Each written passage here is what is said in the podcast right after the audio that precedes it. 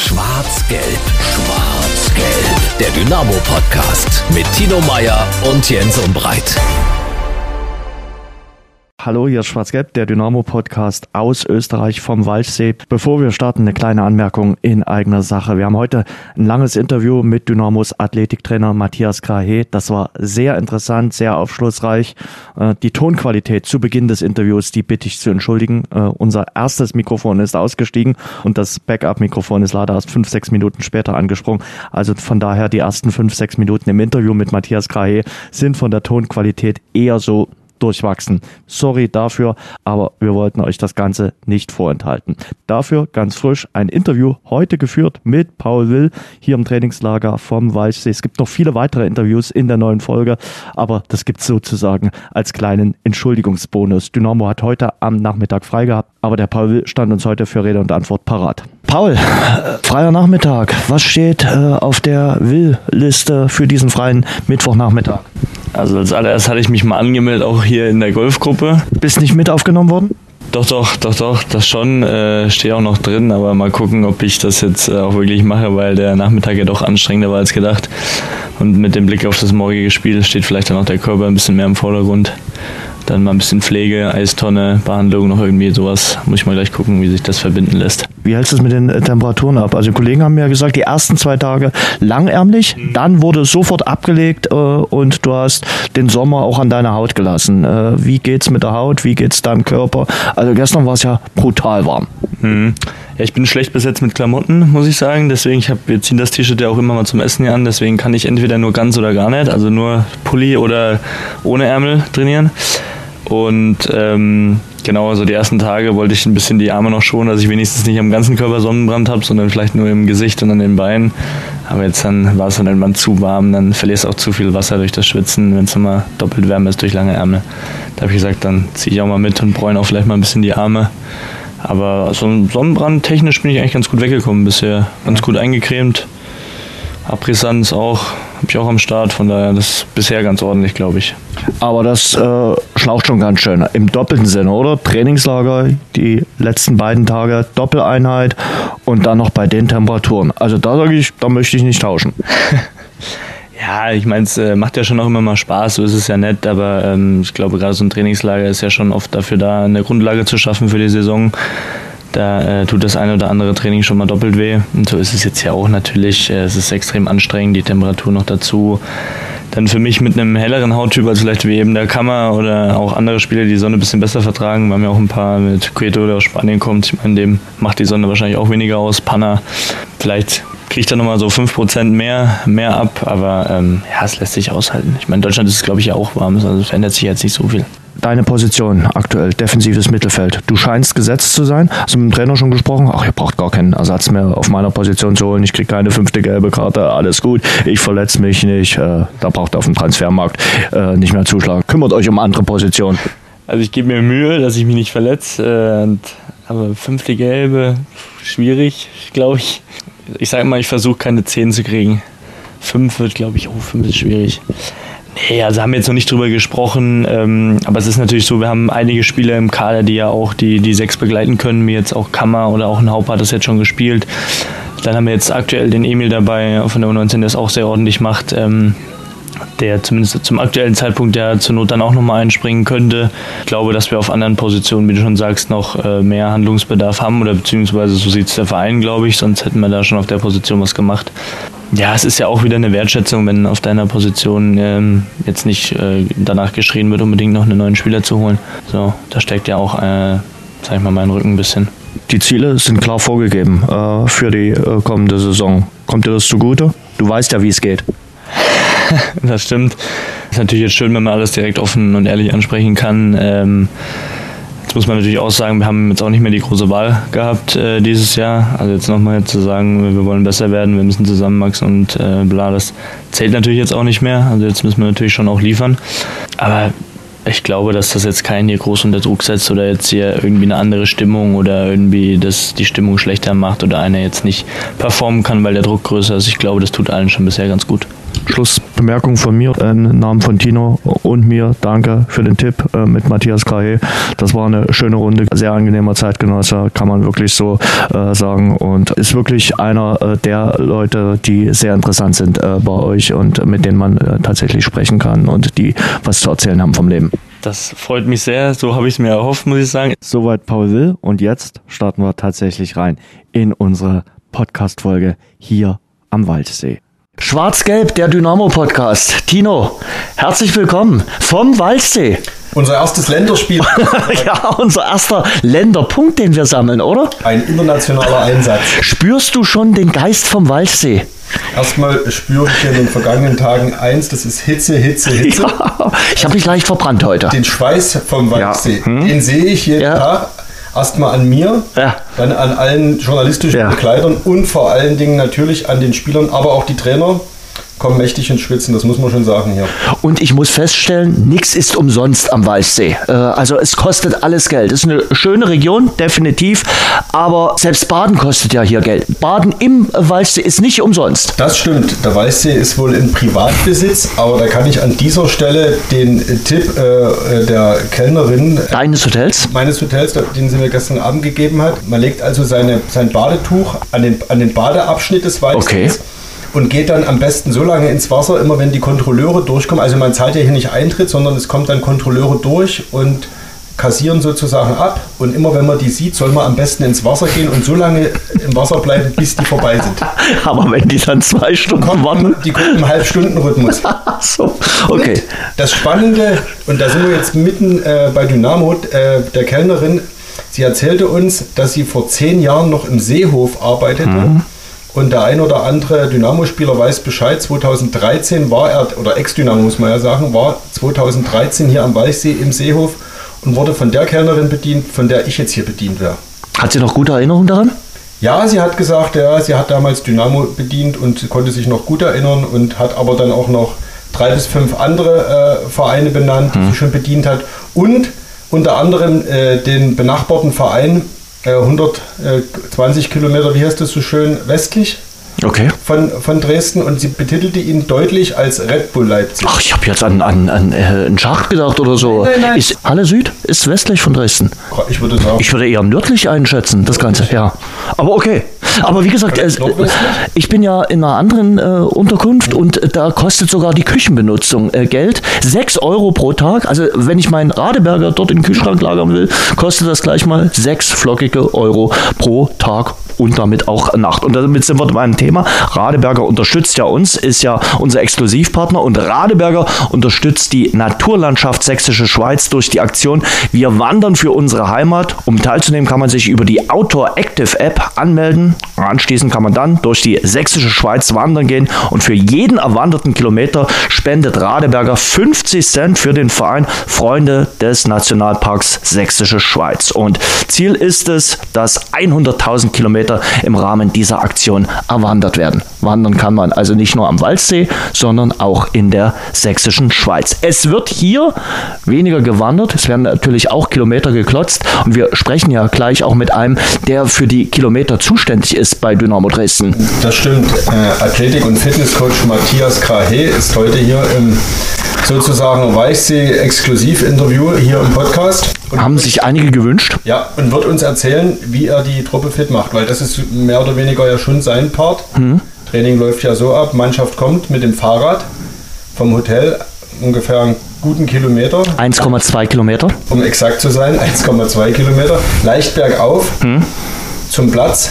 Dort hat Matthias Krahe äh, schon alles aufgebaut, empfängt die Truppe und dann wird erstmal nochmal erwärmt. Und dann geht es dann los, bevor es zu den äh, Ballübungen kommt, beim Trainerteam um Markus Anfang. Genau, das ist der Part von Matthias Krahe und er wird uns, denke ich, ausführlich erzählen, äh, worauf es jetzt genau in der Phase ankommt, so drei, vier Wochen vor Saisonbeginn. Ja, wir freuen uns sehr. Matthias Krahe, der Konditionstrainer bei der ruhmreichen Sportgemeinschaft, ist bei uns. Matthias, guten Tag. Grüße, guten Abend. Äh, schön, dass das klappt. Und wir müssen ja, glaube ich, den Podcast hören jetzt so ein bisschen Kino im Kopf äh, beschreiben, weil ich sag mal, das ist mit so die schönste Kulisse, die wir überhaupt hatten äh, bislang in den Dynamo-Podcasts. Das ist ja malerisch hier. Die Berge auf der einen Seite, dann geht die Sonne dort unter. Es sind noch 29 Grad, wir haben noch so leicht Biosauna. Also hier oben lässt sich's aushalten. Die Jungs haben heute äh, sehr, sehr geschwitzt. Ja. Haben gestern zweimal trainiert, haben heute zweimal trainiert und das war schon ja, wirklich grenzwertig. Also auch für uns, die da vom Staff draußen stehen, das ist schon brutal gewesen. Deshalb Chapeau und Hut ab. Warum macht das trotzdem Sinn, bei diesen Bedingungen zu trainieren? Oder ist das dann auch, das ist eine Frage, die wir dann häufig gestellt bekommen, ab wann wird das dann gefährlich? Ja, viel wärmer sollte es nicht werden, dann wird es gefährlich, wie wir alle dann auch wissen, Sonnenstich und so weiter und so fort. Das ist beim Sport natürlich einhergehen. Andererseits ist natürlich die, es kann natürlich auch am 4. und 5.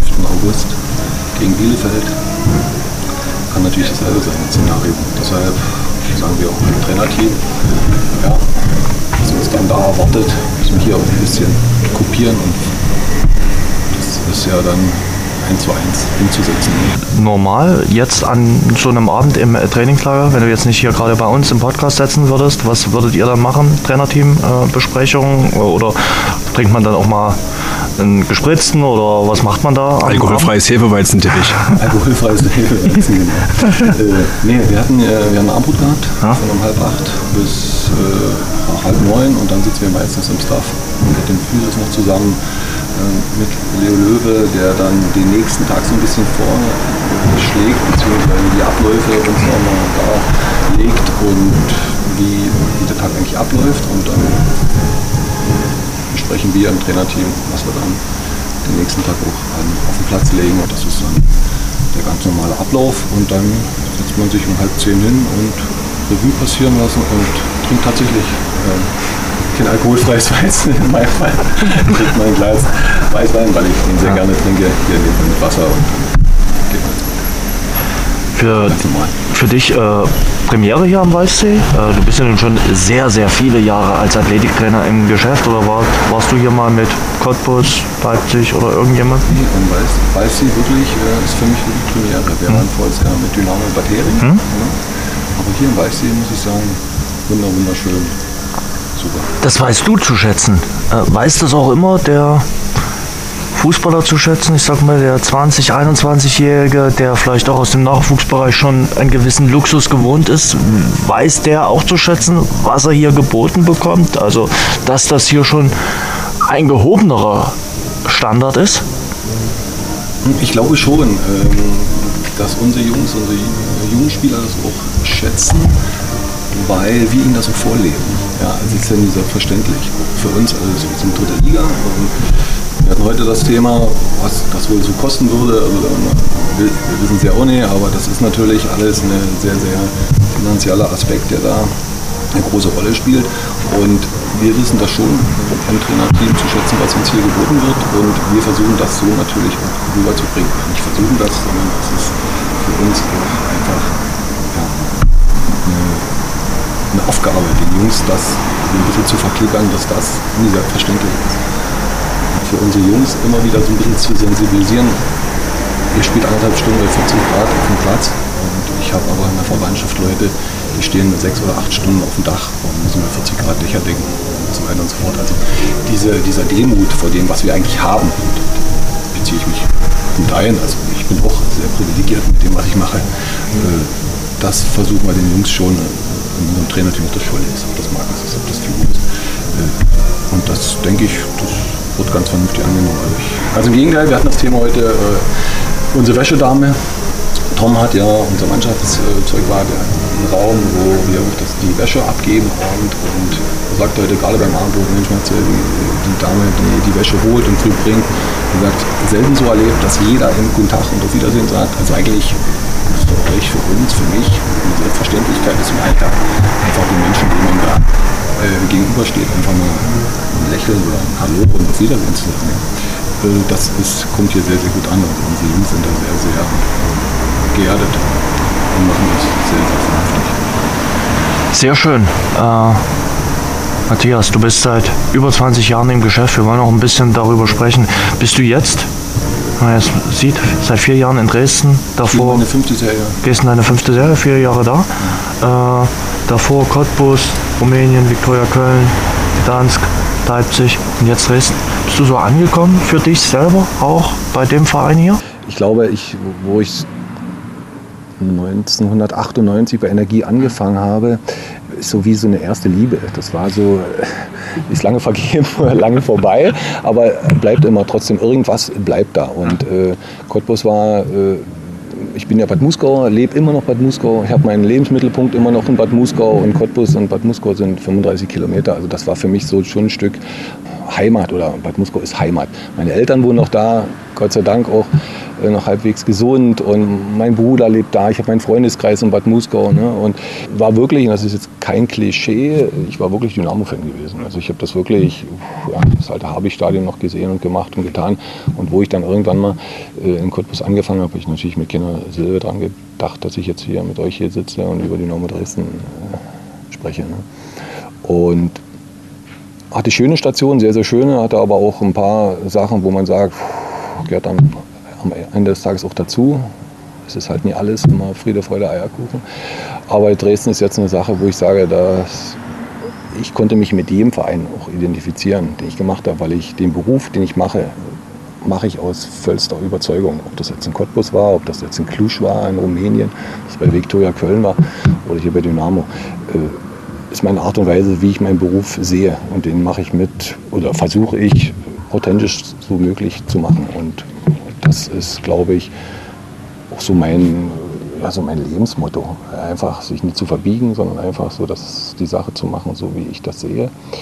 Und deshalb ist jetzt mit Dynamo, fünf Jahre bin ich hier, ist natürlich ein kleiner Lebenstraum auch in Erfüllung gegangen, ja, weil ich wirklich als äh, pubertär äh, Junge dann da mit 16, 17 aus Bad Muskau nach Weißwasser mit dem Bus und dann mit dem Zug nach Dresden und mir dann die, die Europacup-Spiele anguckt, ja, Bayer Uerdingen und so weiter und so fort.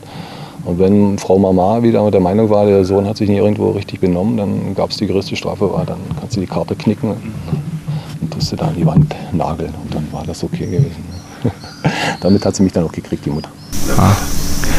Cottbus, wie viel äh, Einfluss hat denn Ede Geier da auf dich gehabt? Der ja nun bekannt ist, so, dass er auf konditionelle. Der braucht ja eigentlich keinen Athletiktrainer.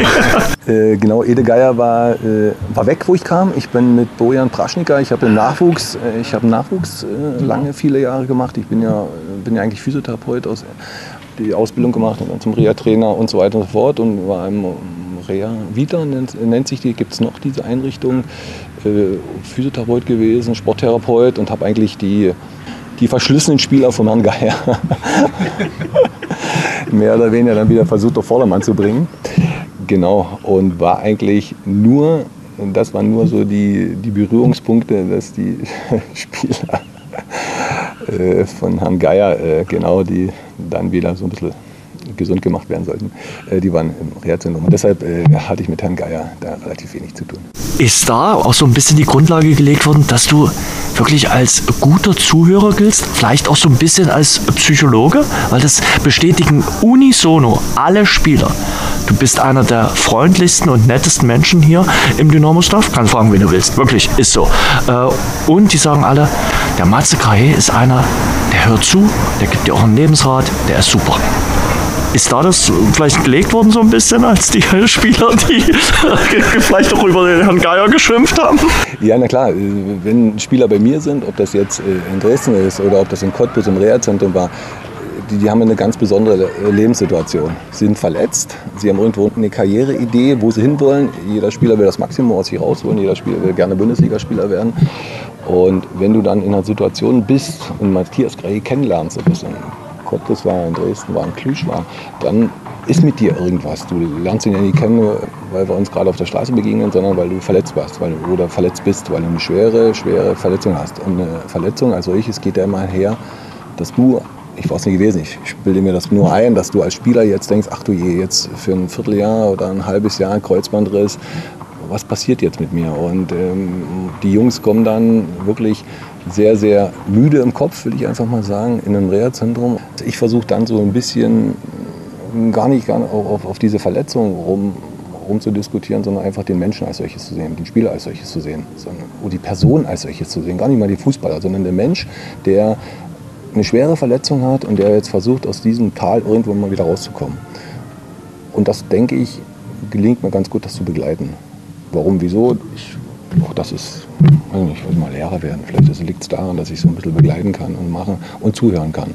Weil ich denke, ich spiele den Ball dann gerne den Jungs zu und die sollen einfach mal, äh, warum und wieso über sich berichten und auch wir weit weg von der Verletzung, sondern wie geht's, was machst du hier zu Hause und so weiter, was machen die Eltern. Also 24 Stunden denkt man ja nur über seine Verletzung nach. Ja. Und dann denke ich, äh, wenn wir dann im Reha-Training oder im Zyklus des Aufbauens dann auch immer noch über dieses Thema machen, Verletzung, Verletzung, Verletzung, wann kommst du zurück? Die Freundin, die Frau, die Familie, es geht ja, es tut sich ja alles nur um, um dieses eine Problem, nämlich Verletzung und wirst du jemals wieder fit werden, drehen. Und ich glaube, wenn ich da als Reha-Trainer, Athletiktrainer dann auch noch da in diese Kerbe haue, das macht mit dir irgendwas. Und deshalb versuche ich die Jungs irgendwo abzuholen und zu sagen, hey komm, wir kriegen das schon wieder hin, aber das ist erst erstmal, steht erstmal ganz weit hinten. Jetzt sag mal, wie fühlst du dich und was machst du und was macht die Familie und so weiter und so fort. Paul Wild ist so ein gutes Beispiel. Wir hatten damals, ähm, ihr kennt die Akademie und wir haben oben im Kraftraum seine erste Verletzung da äh, aus therapiert und trainiert und standen in der Pause mal und haben auf diese alte Fettschmelze, diesen, diesen großen, dieses große Bürogebäude geguckt. Ne? Und da waren, was ich gerade sagte, waren 40 Grad und da haben Leute das Dach gedeckt. Ne? Und da hat Paul zu mir gesagt, Matze, wisst ihr, was ich für einen geilen Job habe hier, was zu machen, obwohl ich auch verletzt war, bin ich dankbar. Denn das, was die Herrschaften da oben auf dem Dach machen, das macht mein Vater auch. Ja, Vater Will muss auch in der Baubranche sein und also so dieses Gefühl dazu geben, es gibt auch noch was anderes wie Fußball. Natürlich ist eine Verletzung immer was Schlimmes und, und wirft dich für einen Augenblick auch zurück. Aber ich glaube, wenn du das gut begleitest, dann kommen die Jungs eher noch gestärkt raus. Weil dieses, diese Wahrnehmung, dass es auch noch was anderes gibt außer Fußball und außer, äh, außer einer Verletzung, ja, gibt. Wir können froh sein, dass wir hier am Leben sind, aber wir können schon sehr, sehr dankbar sein mit dem, was wir machen.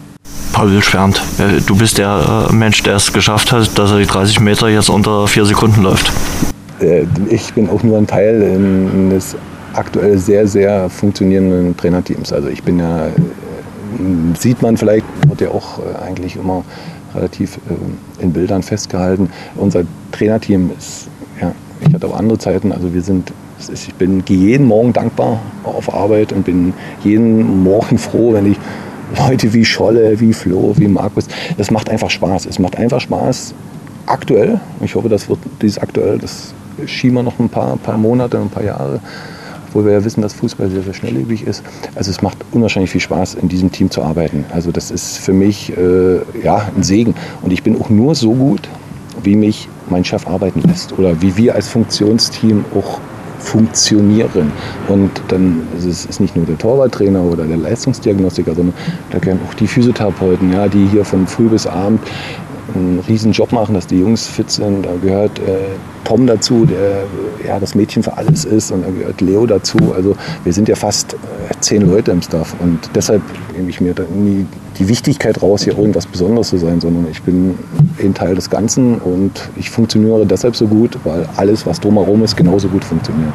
Kannst du deine konkreten Aufgaben mal beschreiben? Hier im Trainingslager sieht man dich, du bist immer Viertelstunde 20, wahrscheinlich 30 Minuten vor der Mannschaft da, baust so ein paar Athletikstationen ja, auf, sag ich mal.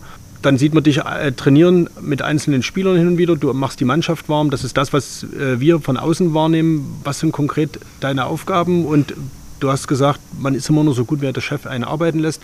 Was bestimmst du davon selbst oder was gibt da der Trainer vor? Kannst du uns das mal so ein bisschen einen kleinen Einblick geben, was man als Athletiktrainer vor allen Dingen in so einem Trainingslager zu tun hat? Ich sagte ja vorhin, dass wir immer abends eigentlich, beziehungsweise auch früh dann, je nachdem, wie, wie, wir, uns, wie wir uns dann da auseinandersetzen, einfach den Tagesplan uns durchsprechen. Ne? Und da geht es eben dazu, was Markus mit Flo und Scholle als, äh, als die Fußballspezialisten, was die für Inhalte wollen. Und äh, zu diesen Inhalten versuche ich dann eine vernünftige Erwärmung, je nachdem, äh, wie hoch die Intensität ist, dass dann wirklich auch die Erwärmung und das, die Vorbereitung der Jungs wirklich so gegeben ist, dass die dann diese Trainingsinhalte, denn das ist das Wichtige, Athletik ist, äh, ja, ist wichtig, aber Fußball spielen, das ist das A und O, das ist wichtig. Und die Vorbereitung muss so sein, dass die Jungs, wenn nach der Erwärmung eine Viertelstunde fertig ist, 20 Minuten, je nachdem, wie lange ich kriege, je nachdem, wie lange ich brauche, um die Jungs dann dahin zu führen, dann äh, ist der Part von mir auch gegessen. Also das ist jetzt auch nie alles göttlich da. Das ist wirklich, also sind ganz, ganz normale Sachen. Wir haben natürlich Inhalte, die wir mit, meinem Leistungsdiagnostiker besprechen und mit dem im Trainerteam, dass wir einfach sagen, wir wollen gerne an der Schnelligkeit arbeiten, wir wollen im konditionellen Bereich arbeiten und äh, diese Ideen, die wir haben, die in den Zyklus der Vorbereitung passen, die sprechen wir im Trainerteam ab. Markus hat immer das letzte Wort ja, und sagt immer, äh, uns immer das Gefühl, oder mir das Gefühl, ja, mach das, Matze, mach das. Dafür bist du verantwortlich, das bist du, der das zu verantworten hat. Am Ende des Tages halte ich meinen Kopf hin.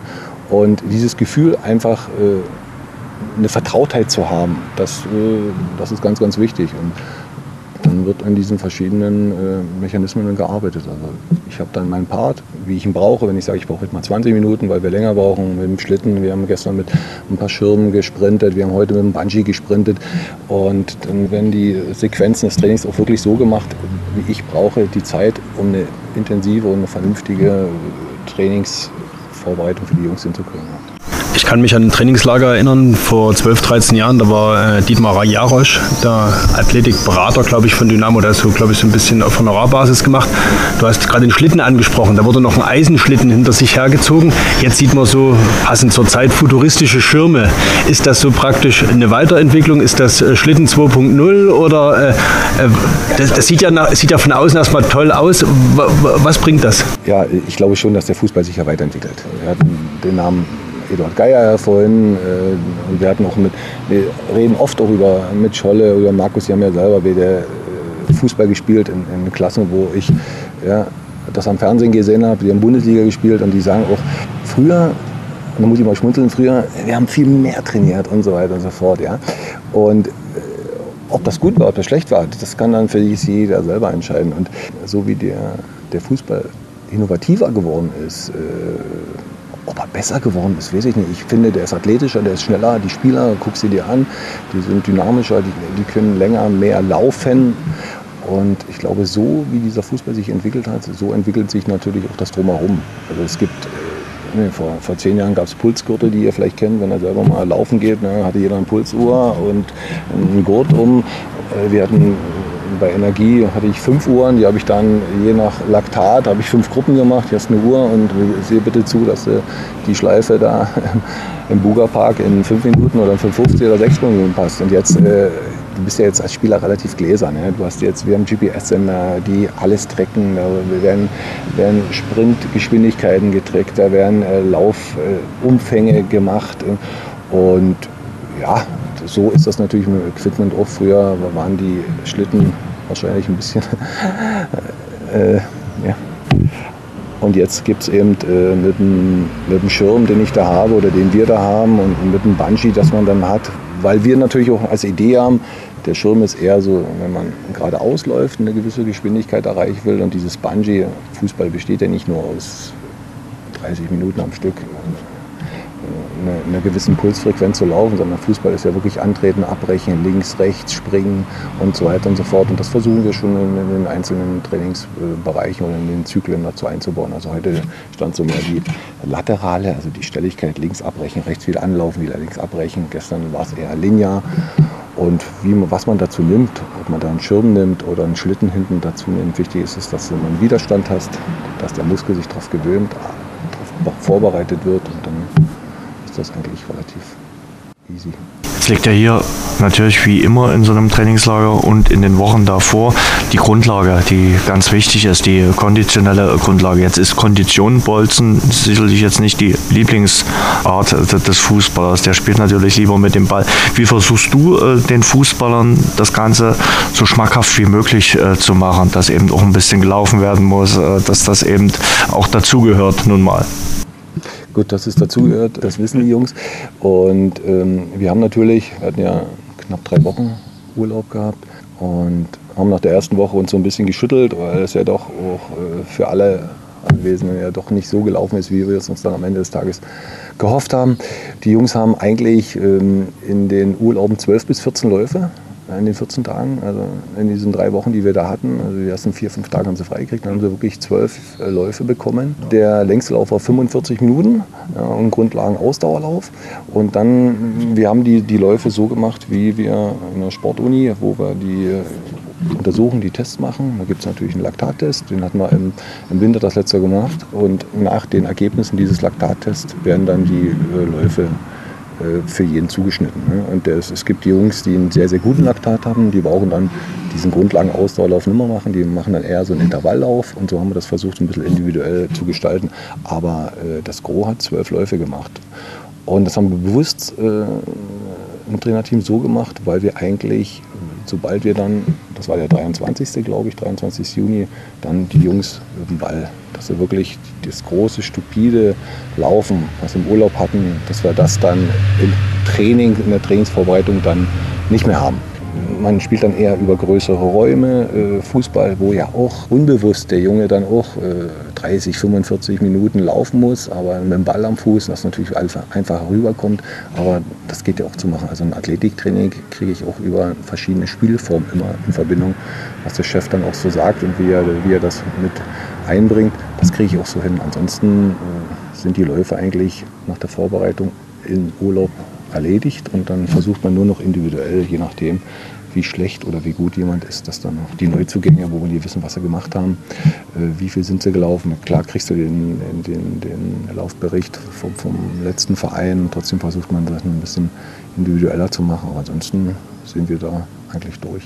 Und vor allem fußballspezifischen äh, mischst du dich sicherlich dann gar nicht ein, oder? Du machst deinen Athletikteil und äh, wenn Markus dann seine äh, Übungen macht, gerade die taktischen Übungen, sagst du, das ist jetzt nicht meine Baustelle. Genau, das ist dann, äh, da gibt es viel, viel klügere Köpfe.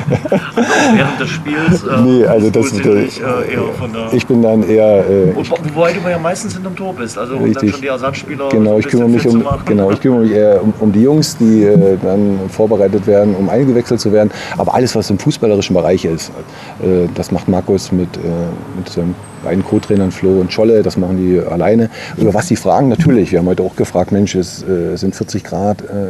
José, das ist der Leistungsdiagnostiker, Hapotella. Matze, wie lange denkt er, wollen wir spielen? Mal dreimal acht Minuten, dreimal zwölf Minuten. Das fragt er schon. Ja, das ist ja dann auch, und dann wird das eigentlich auch so umgesetzt. Aber die Inhalte als solches, das machen, das macht Markus, da bin ich, äh, bin ich außen vor. Äh, man sieht dich ja immer beim, bei der Erwärmungsrunde also zu viel gelaufen wird ja auf jeden Fall noch zusammen, meist eins, zwei Runden. Läufst du immer mit? Muss man ja auch ein bisschen fit sein. Wie hält sich der Athletiktrainer fit oder wie? So, vor allen Dingen auch so lange so fit? Ja, weil äh, das ist richtig. Ich laufe, ich laufe generell gern. Also ich mache generell äh, Sport. Das habt ihr dann gemeinsam. an, jetzt muss ich an der Stelle zwischenhaken. Ich habe es mir jetzt angekündigt. Es kommt ja an dem Podcast immer nur rüber, dass nur ich laufen würde. Heute früh 7.47 Uhr ja, am Weichsee begegneten wir uns. Ja, aber äh, Tino ist ja Marathonläufer, also von daher ist er schon wirklich derjenige, der dem aber Laufen folgt. Ja, aber, aber jetzt nur. Äh, du läufst wirklich Marathon, ja? Ja, ja. Aber nee, Chapeau. Ne? Nee, das. Äh hatte ich irgendwann mal vor, aber so, so 10, 15 Kilometer, das, das kriege ich noch hin. Aber so Marathon 42 Kilometer, das ist schon sehr, sehr gut. Ja. Also wie viel läufst du? Naja, wir sind jetzt mit Markus, äh, wir laufen viel. Er hat eine Knieverletzung gehabt, eine sehr, sehr schwere. Und jetzt sind wir so wieder am, am Werkeln, dass wir fast jeden Tag so 20, 25 Minuten laufen, kriegen so eine 5,30er Zeit hin auf einen Kilometer. Ich selber äh, nutze das Laufen auch, um so ein bisschen runterzukommen. Also ich, ich brauche auch niemanden dazu, ich brauche Musik dazu im Ohr. Und dann äh, kann ich da eine Dreiviertelstunde in Bad Musko, im Fürstbückler Park, da, da habe ich meine Ruhe, da kann ich da rumrammeln und machen und tun. Und da, äh, ja, damit kann ich abschalten. Also Sport ist für mich so ein bisschen so ein, so ein, so ein Ventil, um von diesem vielen, vielen Stress, ob das privat, beruflich, was es da immer gibt, runterzukommen. Deshalb mache ich gerne Sport und habe natürlich auch eine gewisse Vorbildwirkung. Also das habe ich natürlich als Athletiktrainer auch. Also ich, tue mich immer schwer. Wie gesagt, ich bin jetzt kein Fußballer. Ich werde jetzt, äh, Kutsche, wir haben heute mal dem Ball über 60 Meter gespielt von Prollo. Also das werde ich nie, äh, werde ich nie schaffen und das ist auch nie mein Anspruch. Das ist dann immer nur lustig, wenn der Ball bei mir 10 Meter wegfliegt und die Jungs freuen sich darüber, dass alter Herr dann da wieder den Ball nicht stoppen konnte. Aber das ist, äh, das ist auch nicht wichtig. Für mich ist wichtig, das, was ich mache, das kann ich. Und da bin ich, habe ich ein gewisses Ego und das will ich. Also wenn ich, wenn ich zu meinen Jungs sage, ihr möchtet, dass ihr fünfmal über die Hürde springt, dann kann ich das fünfmal vormachen. Wenn ich sage, ich sprinte mit dem Schirm, dann sprinte ich vielleicht äh, die Intensität wie Jungs, aber das, das ist mein Anspruch und äh, genau, um einfach auch authentisch rüberzukommen. Also äh, ich kann nie von Jungs irgendwas verlangen, was ich selber nie in der Lage bin zu leisten. Was hörst du auf den Kopfhörern? Naja, ich habe so ein bisschen ja, viel Punkmusik, so ein bisschen, also da bin ich, also das muss laut sein. Ich bin jetzt nicht der, der Techno-Freak, also das ist immer so ein bisschen, ja, so ein bisschen ja, so ein bisschen, äh, so ein bisschen gitarrenlastiger, ist, äh, ne, sowas höre ich gerne. Nee, bei mir ist es dann doch eher die äh, Trance-Richtung, also dass es so ein bisschen wummern muss. Nee, durch die Jungs habe ich natürlich auch jetzt auch diese ganzen deutschen äh, Rap-Barben, Contra K und äh, wie, wie ist, du kommst einfach nicht drum. Capital Bra und wie sie alle hießen. Jetzt war ja Apache, war jetzt vorige Woche im Almalbufer. Höre ich auch auf jeden Fall. Äh, höre ich, wenn ich mit den Jungs, dann höre ich das. Auch wenn ich so wirklich alleine bin, dann, dann kann es da ruhig ein bisschen rascheln und knallen und dann äh, höre ich das gerne. Ja. Was ich natürlich spannend finde, äh, sind die Auslandsstationen. Was hat man aus Cluj mitgenommen? Äh, weil für unser einen, Cluj kann ich mich daran erinnern, ein Champions League-Teilnehmer äh, gewesen. Und ansonsten, äh, welche Sehenswürdigkeiten gibt es in Cluj? Wie, wie, wie lebt man äh, dort als Deutscher? Äh, und war ja nach einem halben Jahr dann schon wieder vorbei, oder? Ja, das war so eine, eine Zeit, die mich auch sehr, sehr geprägt hat. Ich war in Cottbus und hatte mit Bojan Praschnika einen sehr, sehr sehr, sehr angenehmen Trainer, der auch sehr äh, weltbewandt ist, glaube ich, Gymnasiallehrer in, in Slowenien. Und wir sind dann damals abgestiegen 1998 und dann kam Pele Wollitz. Und das war so für mich so mit die schönste Zeit mit ihm und mit Markus Feldhoff da in der Zeit in Cottbus. Und wie es dann manchmal im Leben so ist, dann gab es einen Trainer, die dann gekommen sind, mit dem man im, ich meine Berührungspunkte äh, nicht mehr so hatte, sondern dass man da ja, einfach so stigmatisiert wurde. Äh, sieh mal zu, dass du die Hütchen aufstellst und man macht das. Und also ohne Mitspracherecht. Und da, da geht Matthias Greie ein wie so eine Primel. Also ich muss, ich brauche Freiheiten, ja, die lebe ich, die ich jetzt, wie wir das jetzt kriegen. Aber es gibt immer jemanden, der Chef ist und der immer sagt, so und so geht's lang. Ja. Aber äh, es gab dann halt eine Trainer, die, ja, wo wir uns generell sehr konträr über das unterhalten haben. Vor allen Dingen, äh, wenn sie sich dann immer, jeder Trainer hat natürlich auch fußballerisch auch ein Stück weit Ahnung über das Athletiktraining. Aber wenn ich dann einen Trainer hatte, wie es in Cottbus dann gewesen ist, die mir dann erzählen wollen, wie was gemacht ist und ich sage, Mensch, wir spielen jetzt zweite Liga und es äh, wird immer schlechter, wir werden immer unfitter und so weiter und so fort, lass uns doch einfach mal das und das machen. Und wenn man dann auf seinem rumhackt, auf seinem Wissen beharrt und einfach nie äh, einfach dem zuhört, der einfach von dem Ahnung hat, weil er ein Spezialist dafür ist, dann ja, hat sich das so ergeben, dass man ja, mir den Stuhl vor die Tür gestellt hat. Ja, also ich wurde von heute auf morgen dann entlassen. Das hat sich dann wirklich, äh, Kollege heißt Rudi Bommer, ist jetzt ein ganz bekannter Magenta Sport. Äh, ja, Journalist oder wie soll man sagen, egal. Äh, und ja, das war so und wir, das hat halt nie gestimmt, die Chemie. Ne? Und dann, äh, ich hatte noch einen Vertrag äh, bis zum Frühjahr und hatte in der Zeit in Cottbus Vasile Meriuta, mhm. sagt euch das vielleicht was, der war da so der, eben zu Zeiten von Eda Geier, da war der so der Lenker und Denker im Mittelfeld in Cottbus und der ist dann nach seiner aktiven Zeit, weil er hatte die U23 gemacht. Und der war dann so jemand, der gesagt hat, Matze, wenn du die Zeit hast, kannst du die U23 machen, hilfst du mir da und da und da. Ich sage ja gerne. Und da ist so eine, so eine Freundschaft entstanden. Und er ist dann im Sommer weggegangen nach Rumänien, nach Cluj als Trainer. Er ist Ungar, Querstrich Rumäne, ne, hat beide Staatsbürgerschaften, glaube ich.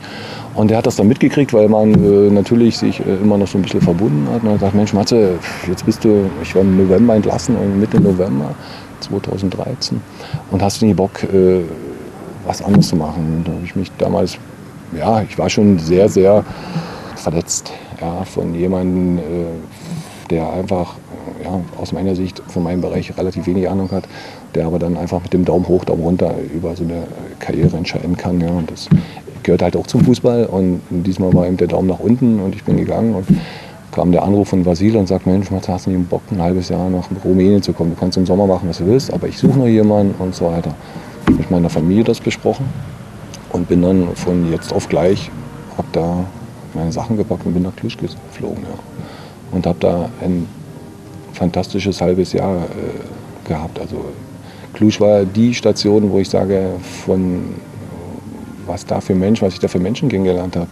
Einfachste Menschen, die, die wirklich diesen Fußball oder diesen Verein Klusch gelebt haben. Ja, die ist sehr katholisch und sehr fußballgeprägt ist diese, diese Region Klusch, Klusch, Siebenbürgen. Äh, relativ vornehm im Sinne von sehr westlich geprägt. Ja.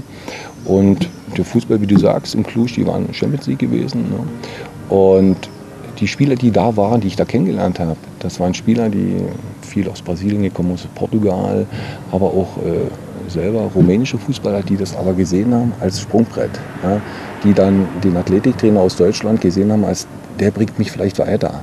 Und das war eine Chemie zwischen den Spielern, obwohl ich sie relativ schwierig verstanden habe oder schlecht verstanden. Basil hat dann immer so ein bisschen äh, aufs Rumänische oder aufs Ungarische oder beziehungsweise dann ins Spanische übersetzt. War schwierig, aber äh, du brauchst ja als Athletiktrainer. Du kannst äh, vorzeigen und machen und tun und dann kriegst du ein paar englische Brocken hin. Aber äh, das war eine unwahrscheinlich schöne Zeit. Das, das hat mich geprägt. Ich war natürlich auch so ein bisschen voreingenommen. Rumänien habe ich leider auch gehabt, dieses Klischee der, gegenüber diesem der rumänischen Bevölkerung, muss ich ganz ehrlich sagen, und habe da Leute kennengelernt, die wirklich, ja, die haben 350 bis 450 Euro äh, brutto verdienen, die im Monat. Ja, die waren wirklich sehr, sehr oder sind sehr, sehr arm und wir haben da am Hotel so lange gelebt. Ich habe da Leute kennengelernt, die mir die Wäsche gewaschen haben. Der Kellner, die, die haben uns damals eingeladen. Also das wenige, was sie haben, das haben sie noch geteilt. Also ich habe mich da so ein bisschen an vor 1989 erinnert gefühlt. Da hat man auch nicht so viel gehabt und das wenige, was man hat, hat man aber gerne gegeben. Und diese Dankbarkeit in Rumänien, dieser, dieser Menschen gegenüber, muss ich sagen, das war unglaublich. Das habe ich so nie erlebt. Auch sie haben es nie verstanden, weil es ja eigentlich der Weg andersrum ist, von Rumänien nach Europa, um sich ein besseres Leben aufzubauen. Die haben es nie verstanden. Wie kommt jemand aus Cottbus auf die Idee, jetzt in Rumänien Trainer zu machen? Die haben das einfach nie verstanden und die haben gedacht, äh, irgendwas stimmt mit dem Kerl da nicht. Ne? Aber äh, man versucht das natürlich dann auch so, so, so einen Abend dann da so ein bisschen mitzuteilen und zu machen. Und, und wie gesagt, die, die waren, ja, die sind einfach sowas von einfach und bodenständig und auch Fußball verrückt, die Rumänen da in Cluj, das ist Wahnsinn. Ich habe da nur, nur eine angenehme Erinnerung an dieses Land und an diese Leute und habe mich da völlig äh, vor mir selber dann so ein bisschen korrigiert und gesagt, einfach erstmal hinkommen, erstmal was angucken, bevor man dann irgendwelchen Klischees dann hinterher hechelt und wo man dann später sagt, war man nie so gut gewesen. War es von Anfang an klar, dass das nur ein halbes Jahr äh, laufen wird? Ja, äh, das war eigentlich so, weil Pele Wollitz, der war zu demselben Zeitpunkt schon in, in, bei Viktoria Trainer und äh, das war so, dass Pele gesagt hat, Mensch, Matze, wenn du das halbe Jahr gemacht hast, ich halte die Tür offen, wenn das noch irgendwie geht und dann bin ich dann von Rumänien im Sommer dann nach Viktoria Köln gegangen zu ihm, genau. Und dann die zweite Aus äh, Auslandsstation in Polen? In Danzig. Das war ähm, nach dem Jahr in, bei Viktoria. Ähm, der Sponsor bzw. derjenige, der Geldgeber für Viktoria Köln, Franz Josef Fernse, der ist jetzt auch Leipzig, äh, Leipzig, Leipzig. Leipzig da investiert hat, auch beim FC gewesen ist. Ist jetzt das voriges Jahr gestorben, glaube ich. Der hat ähm, mit Lecher Danzig auch so ein zweites, Stand, zweites Standbein gehabt, wo er so ein bisschen investiert hat. Und er hatte dann mich irgendwie gefragt, äh, ja, wie, ich habe da einen neuen Trainer, wir wollen da was Neues machen. Thomas von Hesen, mhm. ehemaliger äh, Bielefeld. Äh, Bielefeld und Hamburger SV, ganz großer Kicker da. Und den möchte ich gerne kannst dann natürlich, wenn du da Geldgeber bist, hast du natürlich einen gewissen Druck auch, den du machen kannst. Und er hatte, wollte sein Trainerteam äh, stationieren. Und da habe ich gesagt, äh, Pele war im Sommer weg und da habe ich gesagt, okay, äh, bevor mich dann wieder was erwartet, was ich nicht will, dann habe ich das mitgemacht und habe ich da in Danzig gemacht. Keine schlechte Stadt, oder? Also ist ja Danzig ist eine wunderschöne Stadt. Wunderschöne Stadt, aber genau das Gegenteil von dem, was ich in Rumänien hatte äh, mit den Spielern, war eben schwierig. Ja, also das war ja ganz schwierig. Also die waren wieder so polnischen Kicker, die waren wieder so, dass die, pff, lass mich bloß in Ruhe und mach eine Stunde und alles scheiße und alles zu viel und so weiter und so fort. Also äh, Danzig war von, Stadt, von der Stadt sehr, sehr schön, vom Umfeld sehr, sehr schön, eine sehr kulturträchtige Stadt. Ne? Äh, gerade was alles, was so 89 ging in Danzig los da und was dann Europa so ein bisschen äh, völlig umgekrempelt hat, das muss man ja den Polen dann auch zugestehen, dass die dann ein sehr, sehr großes Maß an Eigenregie hatten. Und ja, aber so von meinem Beruf her war ich ein bisschen unglücklich gewesen in dem, was ich mache.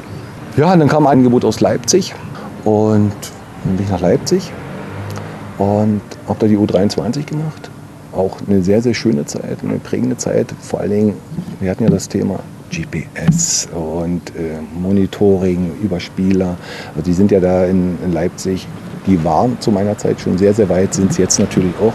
Und habe da viele Sachen also mitgenommen, aufgesaugt, die einfach für den damaligen Stand, das ist jetzt fünf Jahre bin ich in Dresden, drei Jahre in Leipzig, acht Jahre, vor acht Jahren war das wirklich, also das hat mich richtig, richtig äh, weitergebracht. Die Zeit würde ich auch nie missen. Auch Menschen kennengelernt, großen Büros gesessen und uns ausgetauscht, alles auf Augenhöhe. Also das war eine, eine schöne Zeit, Leipzig, eine schöne Stadt. Kommt noch dazu. Jetzt sind wir hier am Walchsee, drei, vier Wochen vor Saison, nee, drei Wochen eher vor Saisonbeginn. Was muss jetzt noch passieren? Was passiert jetzt noch? Athletisch, inhaltlich, wo steht die Mannschaft? Journalisten fragen immer gerne, bei wie viel Prozent seid ihr? Und man will dann immer hören irgendwas, ja, idealerweise zum ersten Spiel gegen Bielefeld dann bei 100 oder auch gerne auch bei 110. Wo steht die Mannschaft jetzt?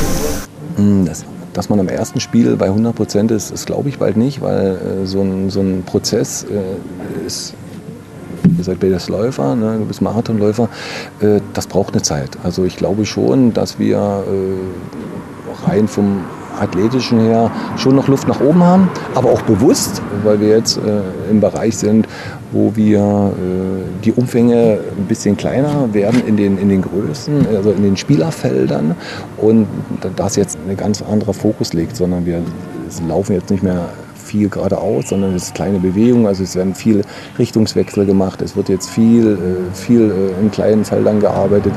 Es, es, es kommt jetzt so ein bisschen, äh, das dreht sich alles von dem reinen, stupiden, konditionellen in so ein bisschen athletisch individuellen Fußballbereich. Und das braucht eine Zeit, weil natürlich das auch der Körper adaptieren muss. Ne?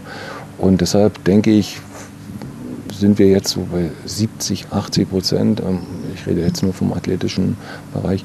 Und das ist ja auch keine, äh, ein Ergebnis, wo ich sage, so Schluss jetzt und jetzt, jetzt sind wir da, wo wir hinwollen, sondern es ist ja ein stetiger, ein Bereich, der sich immer weiterentwickelt und weiterentwickelt und wir werden bis Bielefeld. Ich hoffe, dass wir, äh, dass wir das so hinkriegen.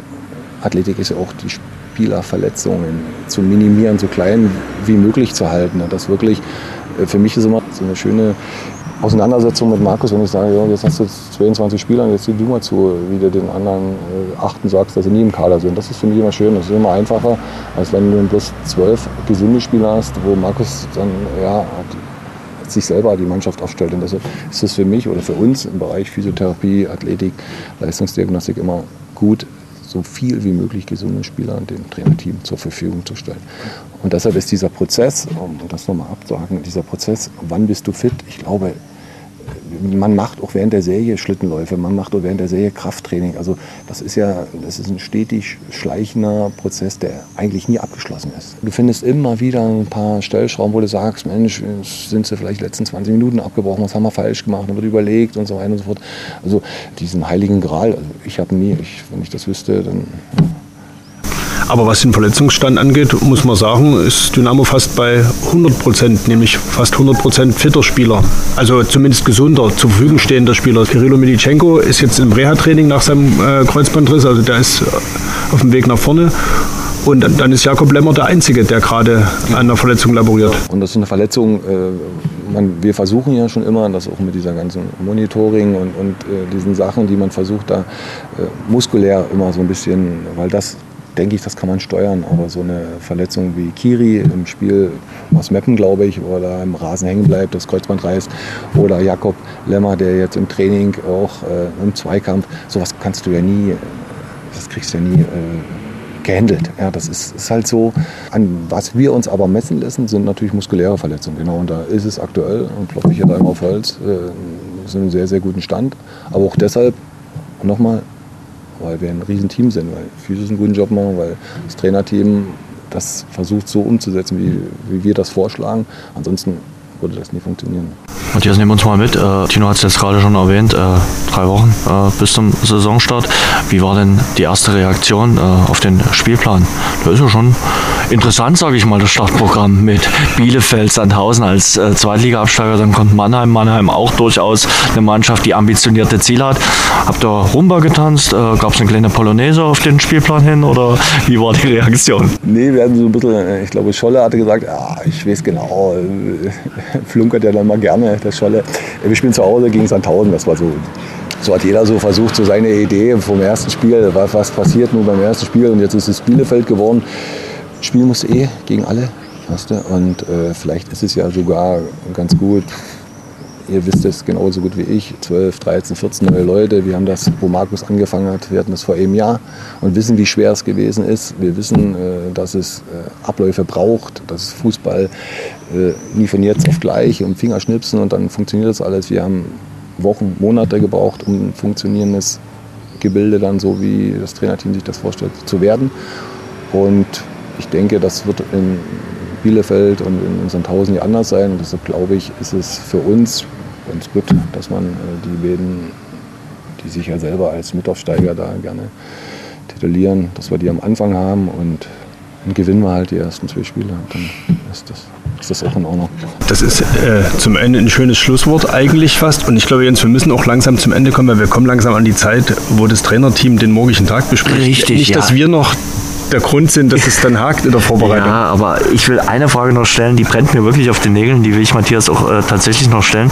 Und zwar äh, 1860 München, weiß gar nicht, ob du es mitbekommen hast, die haben sich jetzt so einen Motivationsguru, so einen ehemaligen Boxer geleistet, Giovanni äh, Gemma. Ich musste auch so ein bisschen äh, gucken, aber der ist in den sozialen Netzwerken natürlich momentan omnipräsent. Also pusht dort die Mannschaft ein, sagt, wir sind die Größten, wir sind die Löwen. Nimmt man das mit interessanten Zügen zur Kenntnis und sagt, jo, sollen sie mal machen. Äh, sollen sie mal machen, ja, genau. Wir haben das ja auch versucht äh, im, Zuge also mit der zweiten Liga da. Wir haben ja auch wirklich versucht, vieles und du hast ja viele Möglichkeiten ja, da, um eine Mannschaft zu formen, eine Mannschaft zu begleiten, eine Mannschaft zu unterstützen. Und äh, wenn für 1860 das, das Maß aller Dinge ist, sollen sie es machen. Deshalb werden sie nie besser Fußball spielen. Aber ein bisschen Motivationstrainer, das ist ja ein bisschen auch deine Rolle, oder? Aber so eher als Psychologe, oder? So wirklich als äh, jemand, der sagt, okay, du hast für die Spieler immer das offene Ohr. Ich glaube, dein Zimmer ist immer offen. Du hast äh, wirklich da auch äh, so eine Vertrauensbasis und bei dir ist das auch gut aufgehoben. Also du bist dann keiner, der dann sagt, okay, gehe ich jetzt mal weiter und erzähl das jemandem weiter, sondern die Spieler bauen da echt ein echtes Vertrauensverhältnis zu dir auf. Ja, das will ich auch so. Also wenn wir, wir hatten das Thema ja, wenn jemand verletzt ist und dann ein halbes Jahr bei mir ist oder ein Vierteljahr mit mir arbeitet, natürlich unterhält man sich dann. Unterhält man sich nicht bloß vom Fußball, sondern unterhält man sich über den pa die Partnerin, über, über das Zuhause und äh, läuft vielleicht gerade in der, in der Liebe nie so und dann ist man da, versucht man so ein bisschen da seine eigenen äh, ja, Gedanken da mit dazu zu bringen oder das ist, äh, ja, man ist einfach mal Zuhörer und einfach so ein bisschen Vater ist mittlerweile, ich weiß nicht, Stefan ist 34, ich bin 55, das wird ein bisschen knapp, aber alles andere, was dann darunter kommt, können ja alles meine Kinder sein, meine Söhne sein.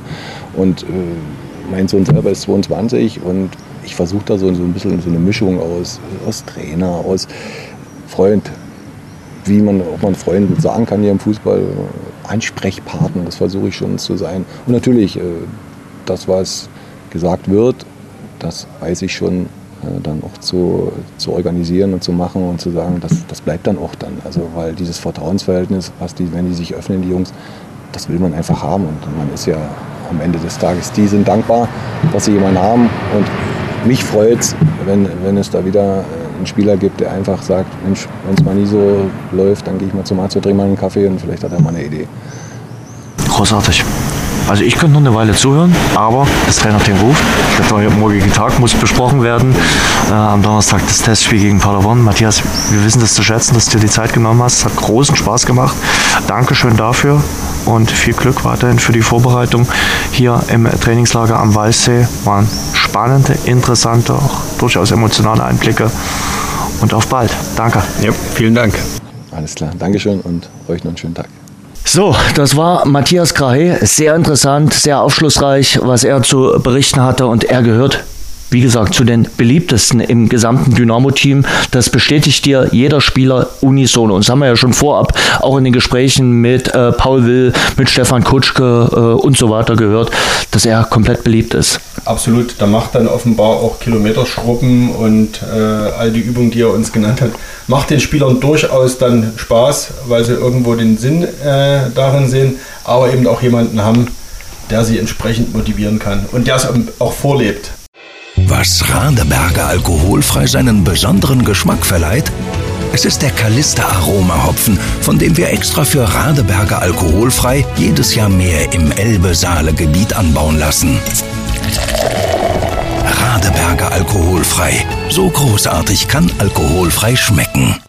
Tino, ich will noch zwei, drei andere Fakten ansprechen. Wir haben auch noch ein paar Interviews äh, vorbereitet, zum Beispiel mit Kevin Broll. Kevin Broll war gestern bei uns zu Gast in der Medienzeit und wir haben ja letzte Woche schon drüber gesprochen. Wer steht im Tor zum Auftakt gegen Arminia Bielefeld? Wir haben die Frage jetzt natürlich noch nicht Markus Anfang gestellt, wie wir es letzte Woche angekündigt haben, aber wir haben einfach Kevin Broll selber gefragt.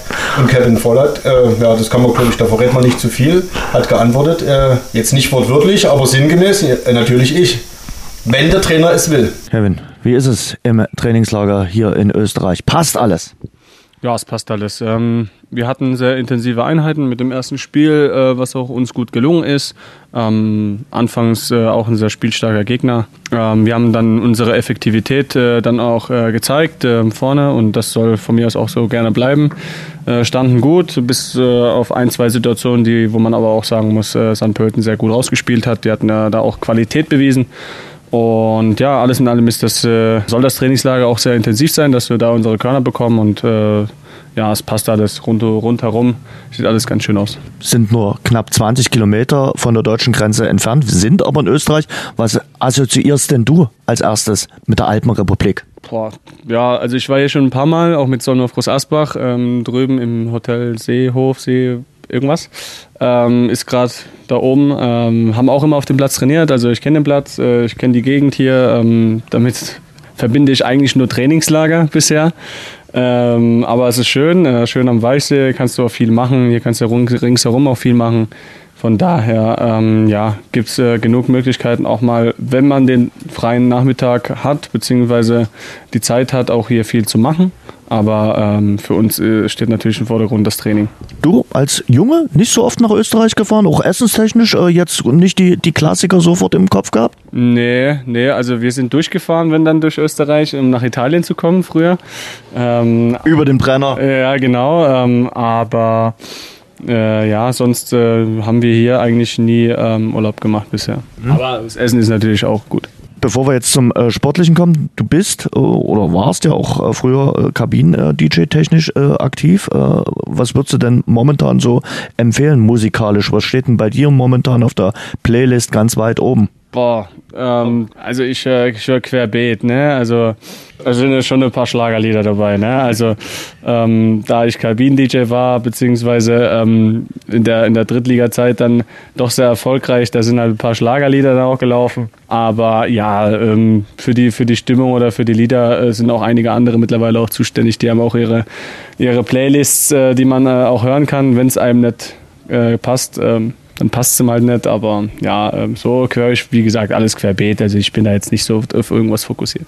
Wenn du jetzt rückblickend äh, dein erstes halbes Jahr nach der Rückkehr bewerten würdest, bist du zufrieden? Bist du wieder angekommen? Wie äh, siehst du die Rückrunde bei Dynamo Dresden im Rückspiegel?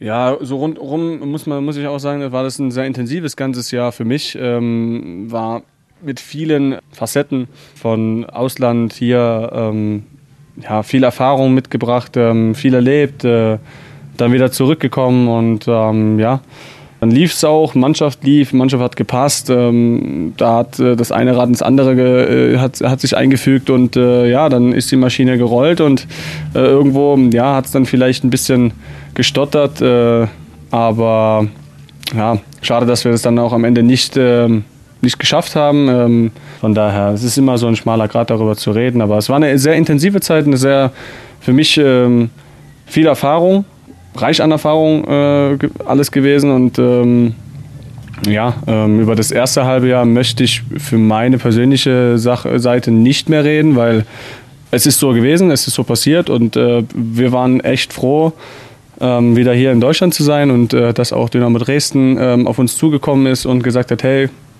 machen wir und das, da, da bin ich heute sehr dankbar dafür, weil es könnte auch ganz anders laufen, sagen wir mal so. Äh, alles in allem war das ein erfahrungsreiches Jahr, äh, wo ich sehr viel mitnehmen kann auf jeden Fall. Und jetzt? Damals nach der Rückkehr hast du gesagt, ich töne jetzt gar nicht, äh, ich will sofort äh, wieder die Nummer eins sein, sondern ich gucke mir das alles an. Ich äh, weiß, was ich in der Hinrunde erlebt habe. Wie sieht's denn jetzt aus im äh, Sommer? Willst du zum Saisonauftakt gegen Bielefeld hinten in der Kiste stehen?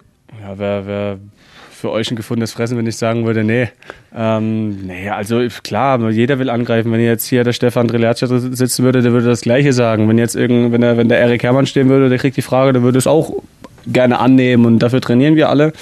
Ähm, deswegen, wir haben einen offenen Zweikampf, äh, der, der ausgesprochen wurde zu uns beiden, ähm, mit Erik Herrmann als, als dritten Torhüter, als jungen Torhüter, der seine ähm, Erfahrungen sammelt hier. Und äh, das gehen wir so an, das gehen wir höchst professionell an.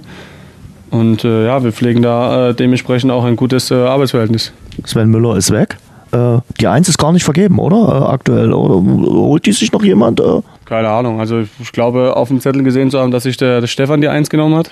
Ähm, ich, bei mir stand die 35 drauf, aber für mich zählt nicht die Nummer. Von daher ähm, kann von mir aus er die 1 ähm, haben. Aber ob das sicher, ich habe ihn auch noch nicht gefragt, ist, ist, ist, äh, ist für mich auch überhaupt kein Thema, muss ich ehrlich sagen. Also wenn da jetzt jemand irgendwie ein Fass aufmachen will oder, oder wird oder was äh, machen will, gerne, der kann darüber schreiben, aber mich juckt das peripher wirklich. Wir gehen davon aus, da äh, Drille ja jetzt am Samstag gespielt hat, dass du am Donnerstag die 90 Minuten dann gegen Paderborn bekommst, oder? Ja, das ist so abgemacht worden. Und dann gegen Prag teilt ihr euch rein. Prag wird schon irgendwie ein Highlight. Auch nochmal das Ganze drumherum. Ihr kriegt das ja mit, dass da 4000 äh, mit nach äh, Prag reisen werden. Also, dass die gelbe Kolonne da wieder rollen wird. Ja, also die ein oder anderen, die schon gegen uns gespielt haben, äh, die, die wissen ja, was in äh, Dresden im Rudolf-Habig-Stadion los sein kann. Ähm, die haben es auch wahrscheinlich auch gesehen in den letzten Spielen, ähm, was da für eine Choreo abgeliefert wurde. Ähm, ich glaube, wenige Vereine machen drei Choreos am Stück an einem Spieltag.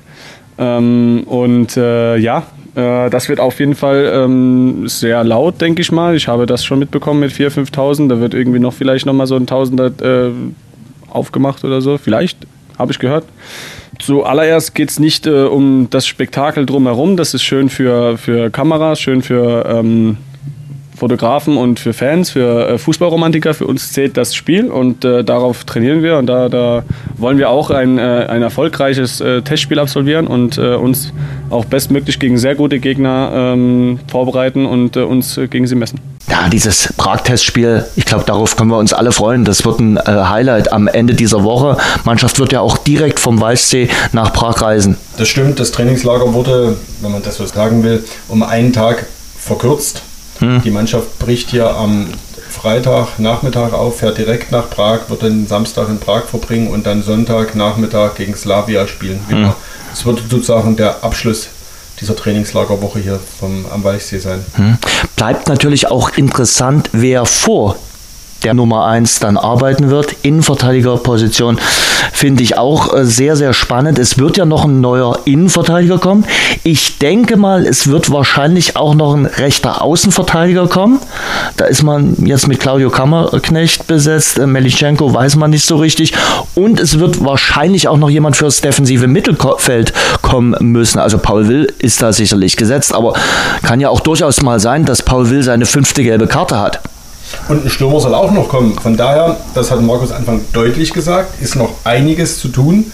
Und da muss noch was kommen, hat er gesagt, wenn wir unser Ziel, was wir ausgegeben haben, nämlich den Aufstieg, wenn wir dem irgendwie gerecht werden wollen.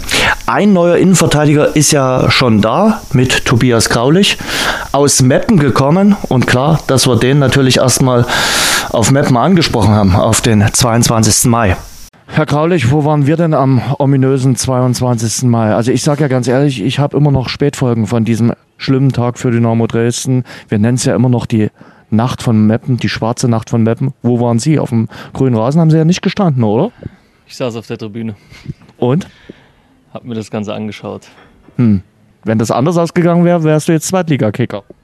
Weiß man nicht, eventuell. Ähm, nee, aber ich muss gestehen, die Gespräche kamen erst danach. Also es war jetzt nicht ein Grund, dass ich deswegen nicht gespielt habe oder so. Es waren interne Gründe in Meppen. Aber man darf davon ausgehen, du bist jetzt glücklich, ein Schwarz-Gelber zu sein. Ich bin sehr glücklich, ja. Wie liefen denn äh, die ersten Wochen in äh, Dresden? Was sind die größten Unterschiede zwischen Meppen und Dresden? Ja, ich glaube, dass es der Verein einfach eine ganz andere Wucht hat. Also das ist ja ganz offensichtlich. Ähm, die Fans, auch wenn die in Meppen auch gut waren, ist natürlich trotzdem nochmal eine andere Liga. Ansonsten auch das, das Trainingsniveau ist einfach höher. Das, das merkt man dann schon relativ schnell. Ähm, es wird auch sehr, sehr viel gefordert, was nicht schlimm ist, sondern was ja gut ist. Genau, und insgesamt einfach alles, alles ein bisschen größer, alles ein bisschen mächtiger. Wie viele Sprüche auf den 22. Mai musstest du denn dir hier anhören, äh, nachdem du hier angekommen bist?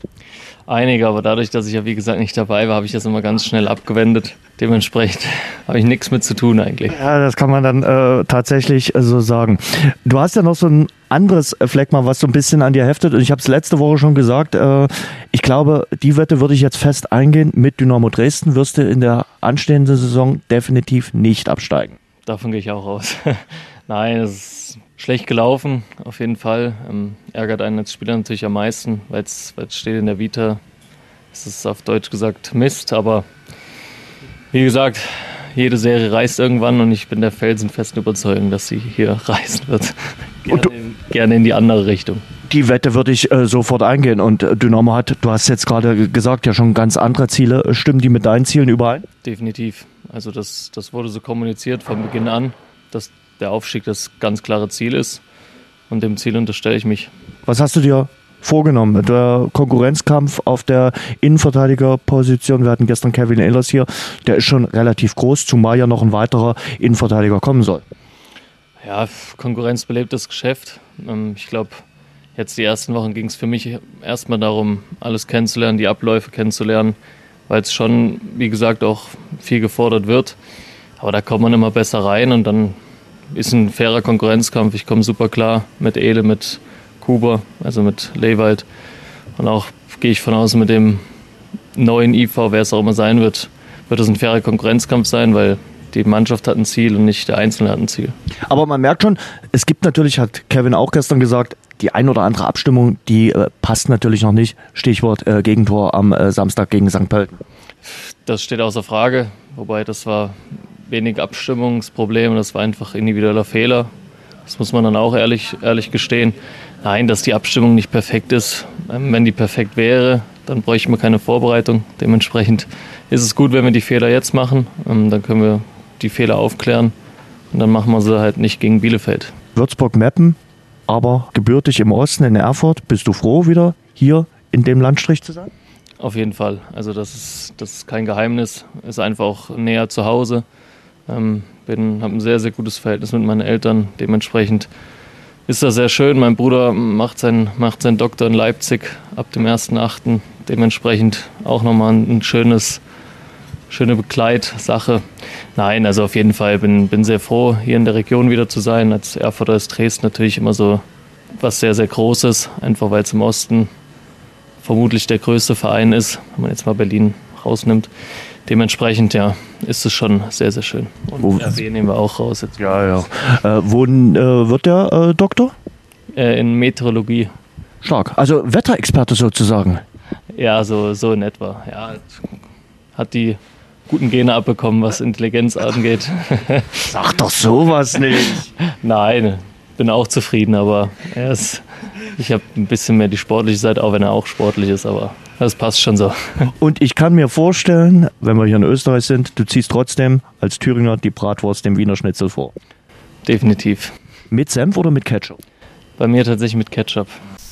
Wie ist es denn eigentlich bei dir? Bratwurst mit Senf oder mit Ketchup? Die Bratwurst immer mit Senf. Ja, finde ich auch. Und weil wir hier in, in, in, Österreich sind, ich esse ja auch sehr gern äh, Leberkäse. Mhm.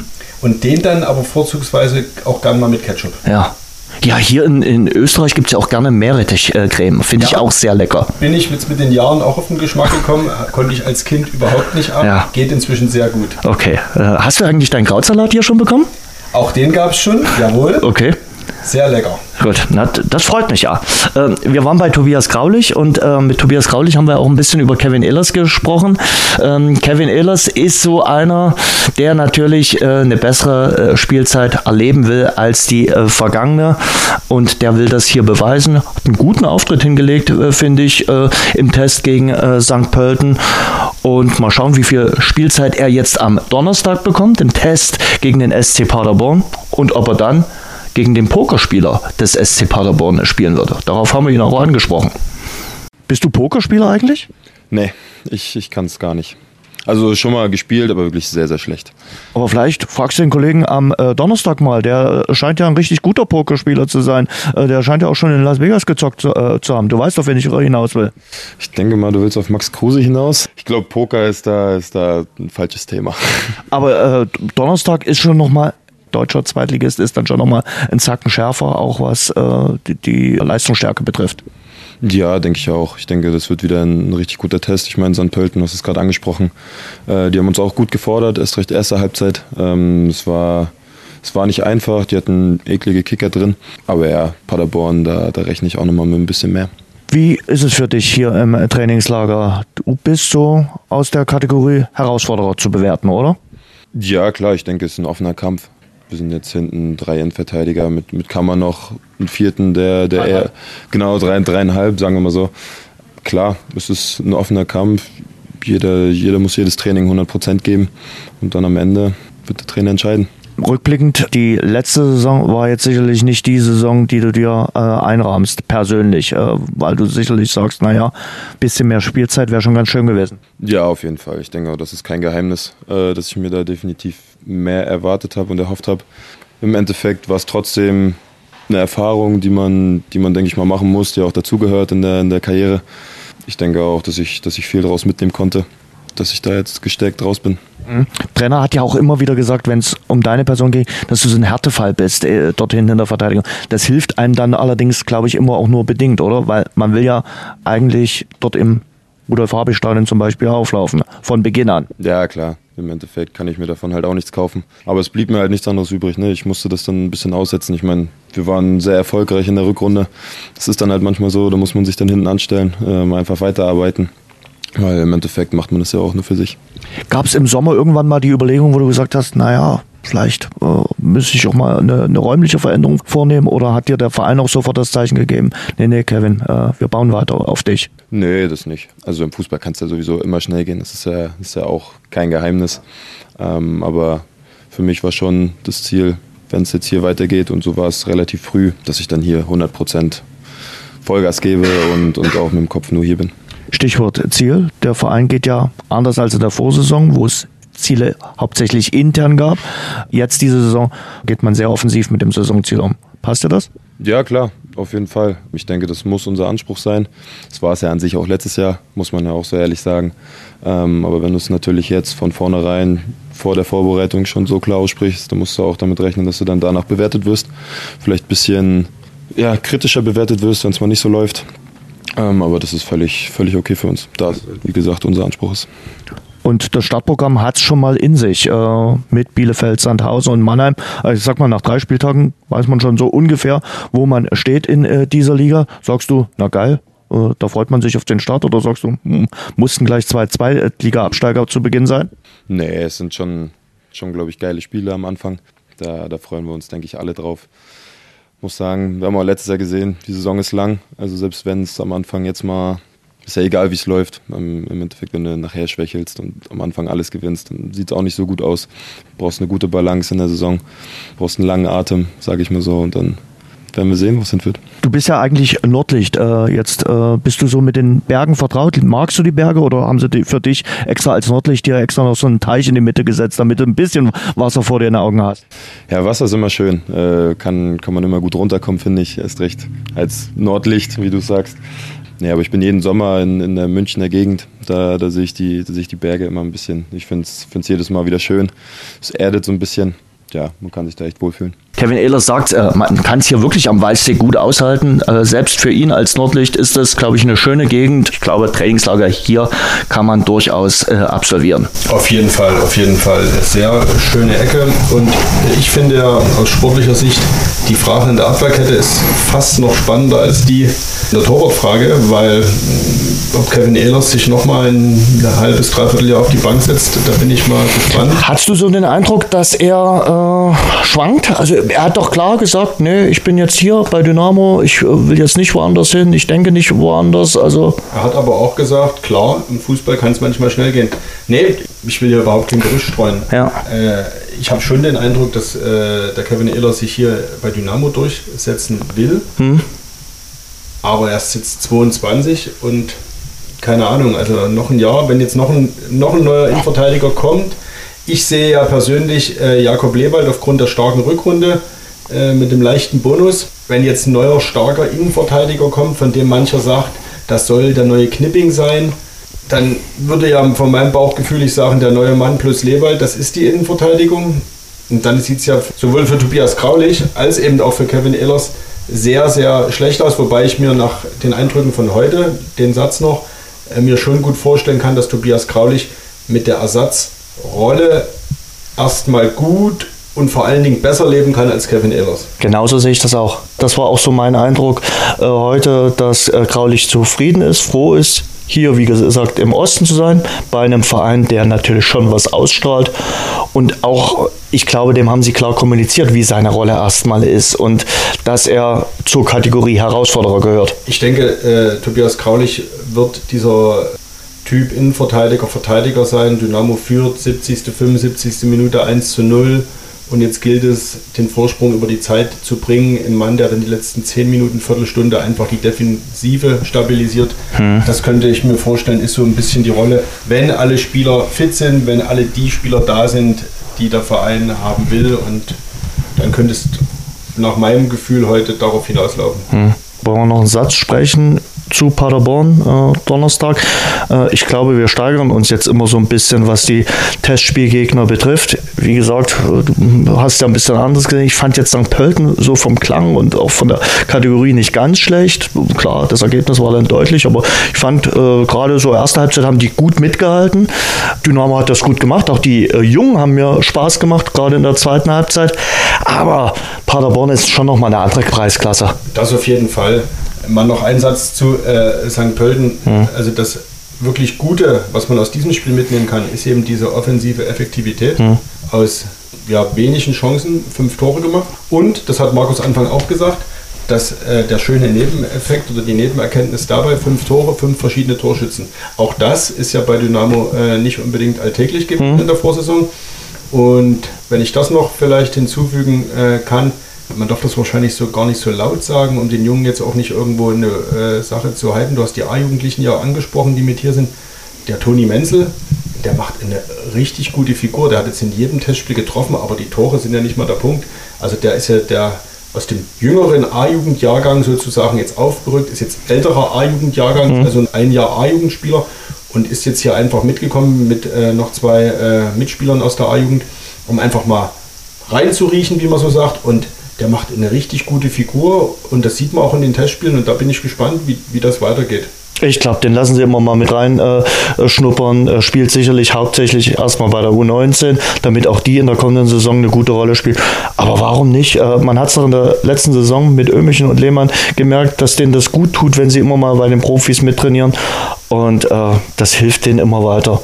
Auf jeden Fall, das muss der Weg sein. Das ist ja der erklärte Dynamo-Weg. Ne? Richtig. Wir, wir, wollen Spieler in der eigenen Jugend, im eigenen Nachwuchs entwickeln und wollen dann eine Durchlässigkeit schaffen, dass es idealerweise zwei bis drei ich meine, das ist ja wirklich schon eine hohe Quote, mhm. ist, äh, dann äh, pro Jahr den Sprung in den Männerbereich schaffen. Und wenn man das absichern könnte, ich glaube, das wäre schon top.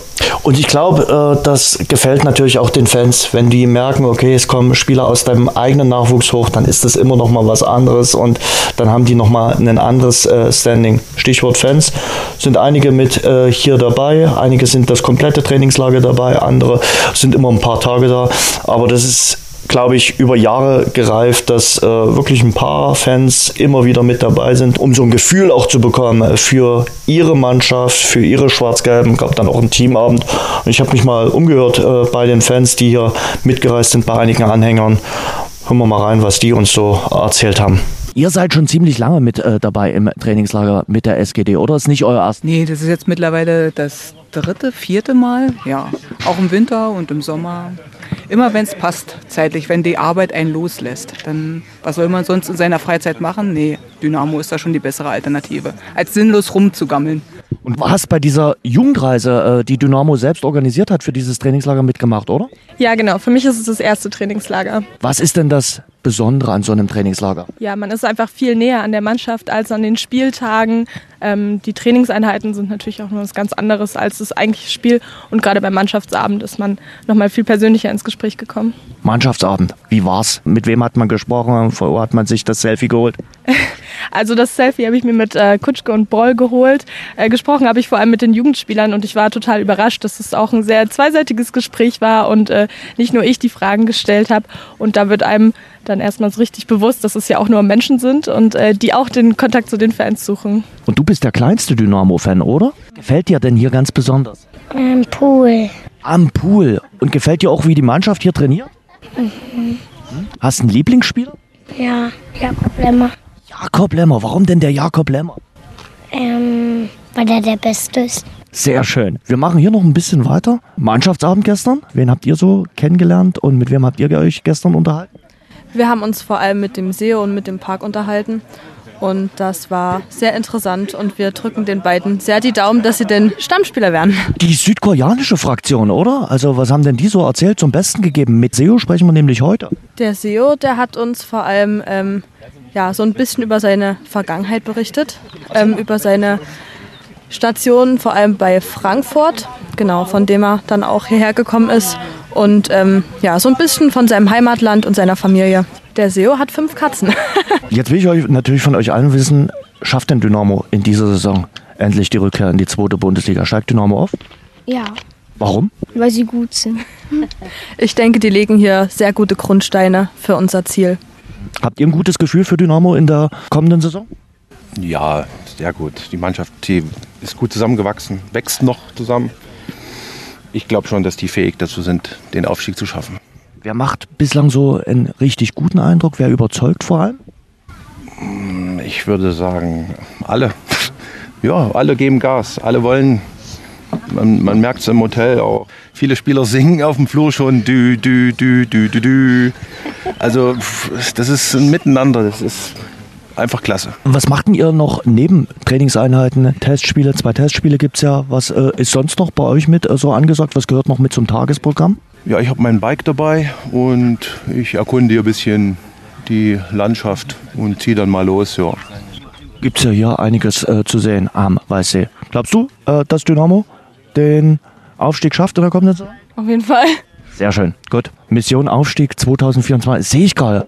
Gibt's, gibt's extra ein Armband, ja? Haben wir jemand bei uns in der Gruppe und der macht das. Und das ist der Lutz. Der Lutz aus Strausberg macht das äh, Armband. Strausberg darf man nicht mehr Berlin sagen, ne? Strausberg ist ungefähr 30 Kilometer von Berlin entfernt, gehört zum Landkreis Märkisch-Oderland. Und äh, ist ja schön, dass du jetzt sagst, du bist weder bei den Blau-Weißen noch bei den Rot-Weißen äh, rund um Berlin anhängig, sondern für die guten Schwarz-Gelben.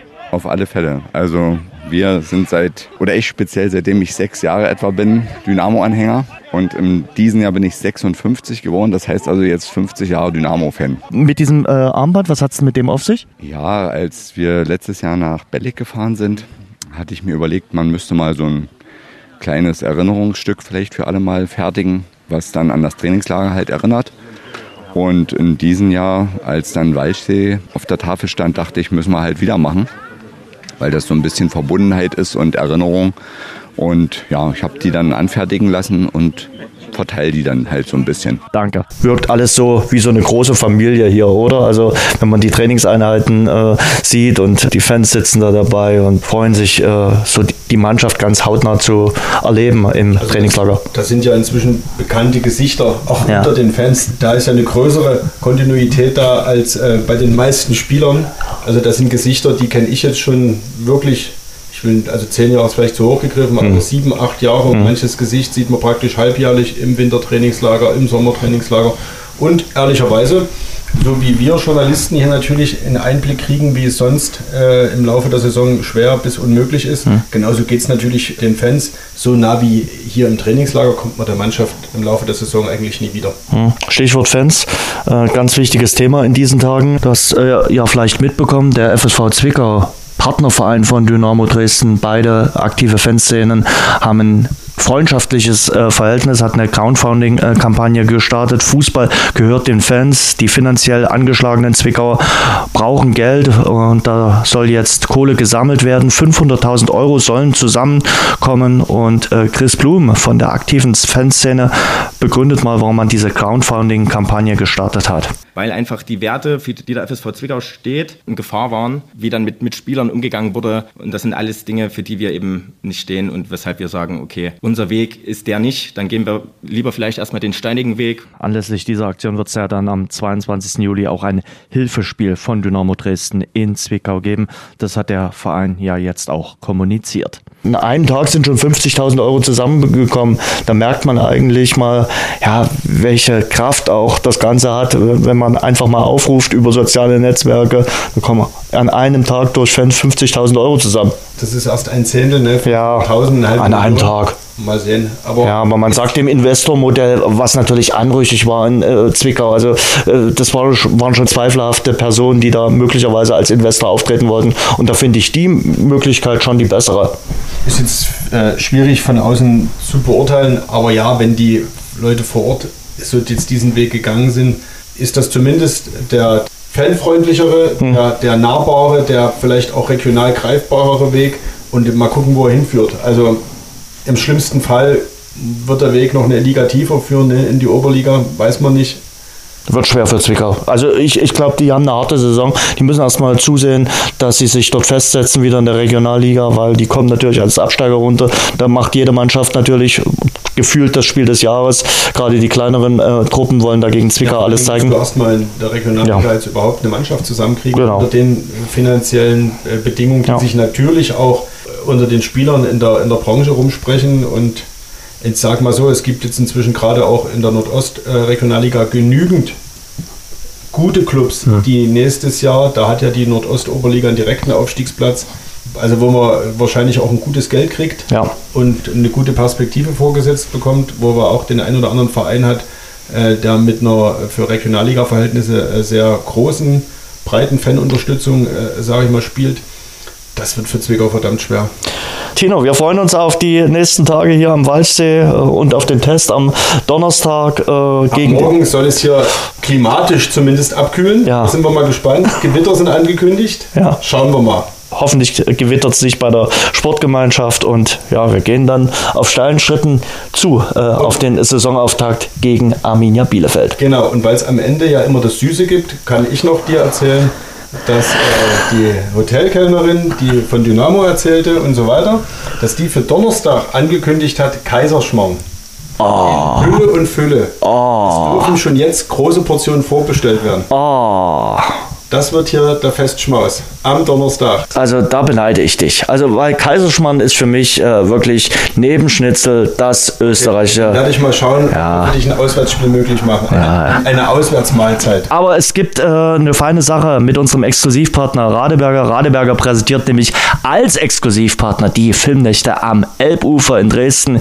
Und ihr könnt exklusiv Tickets für die Radeberger Filmnacht in der überdachten Radeberger Filmlounge gewinnen.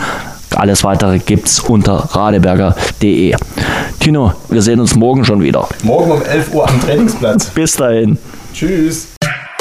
Schwarz-Gelb, der Dynamo-Podcast, ist eine Produktion von sächsische.de und Radio Dresden. Abonniert uns bei Spotify, Apple Podcasts und überall dort, wo es gute Podcasts gibt.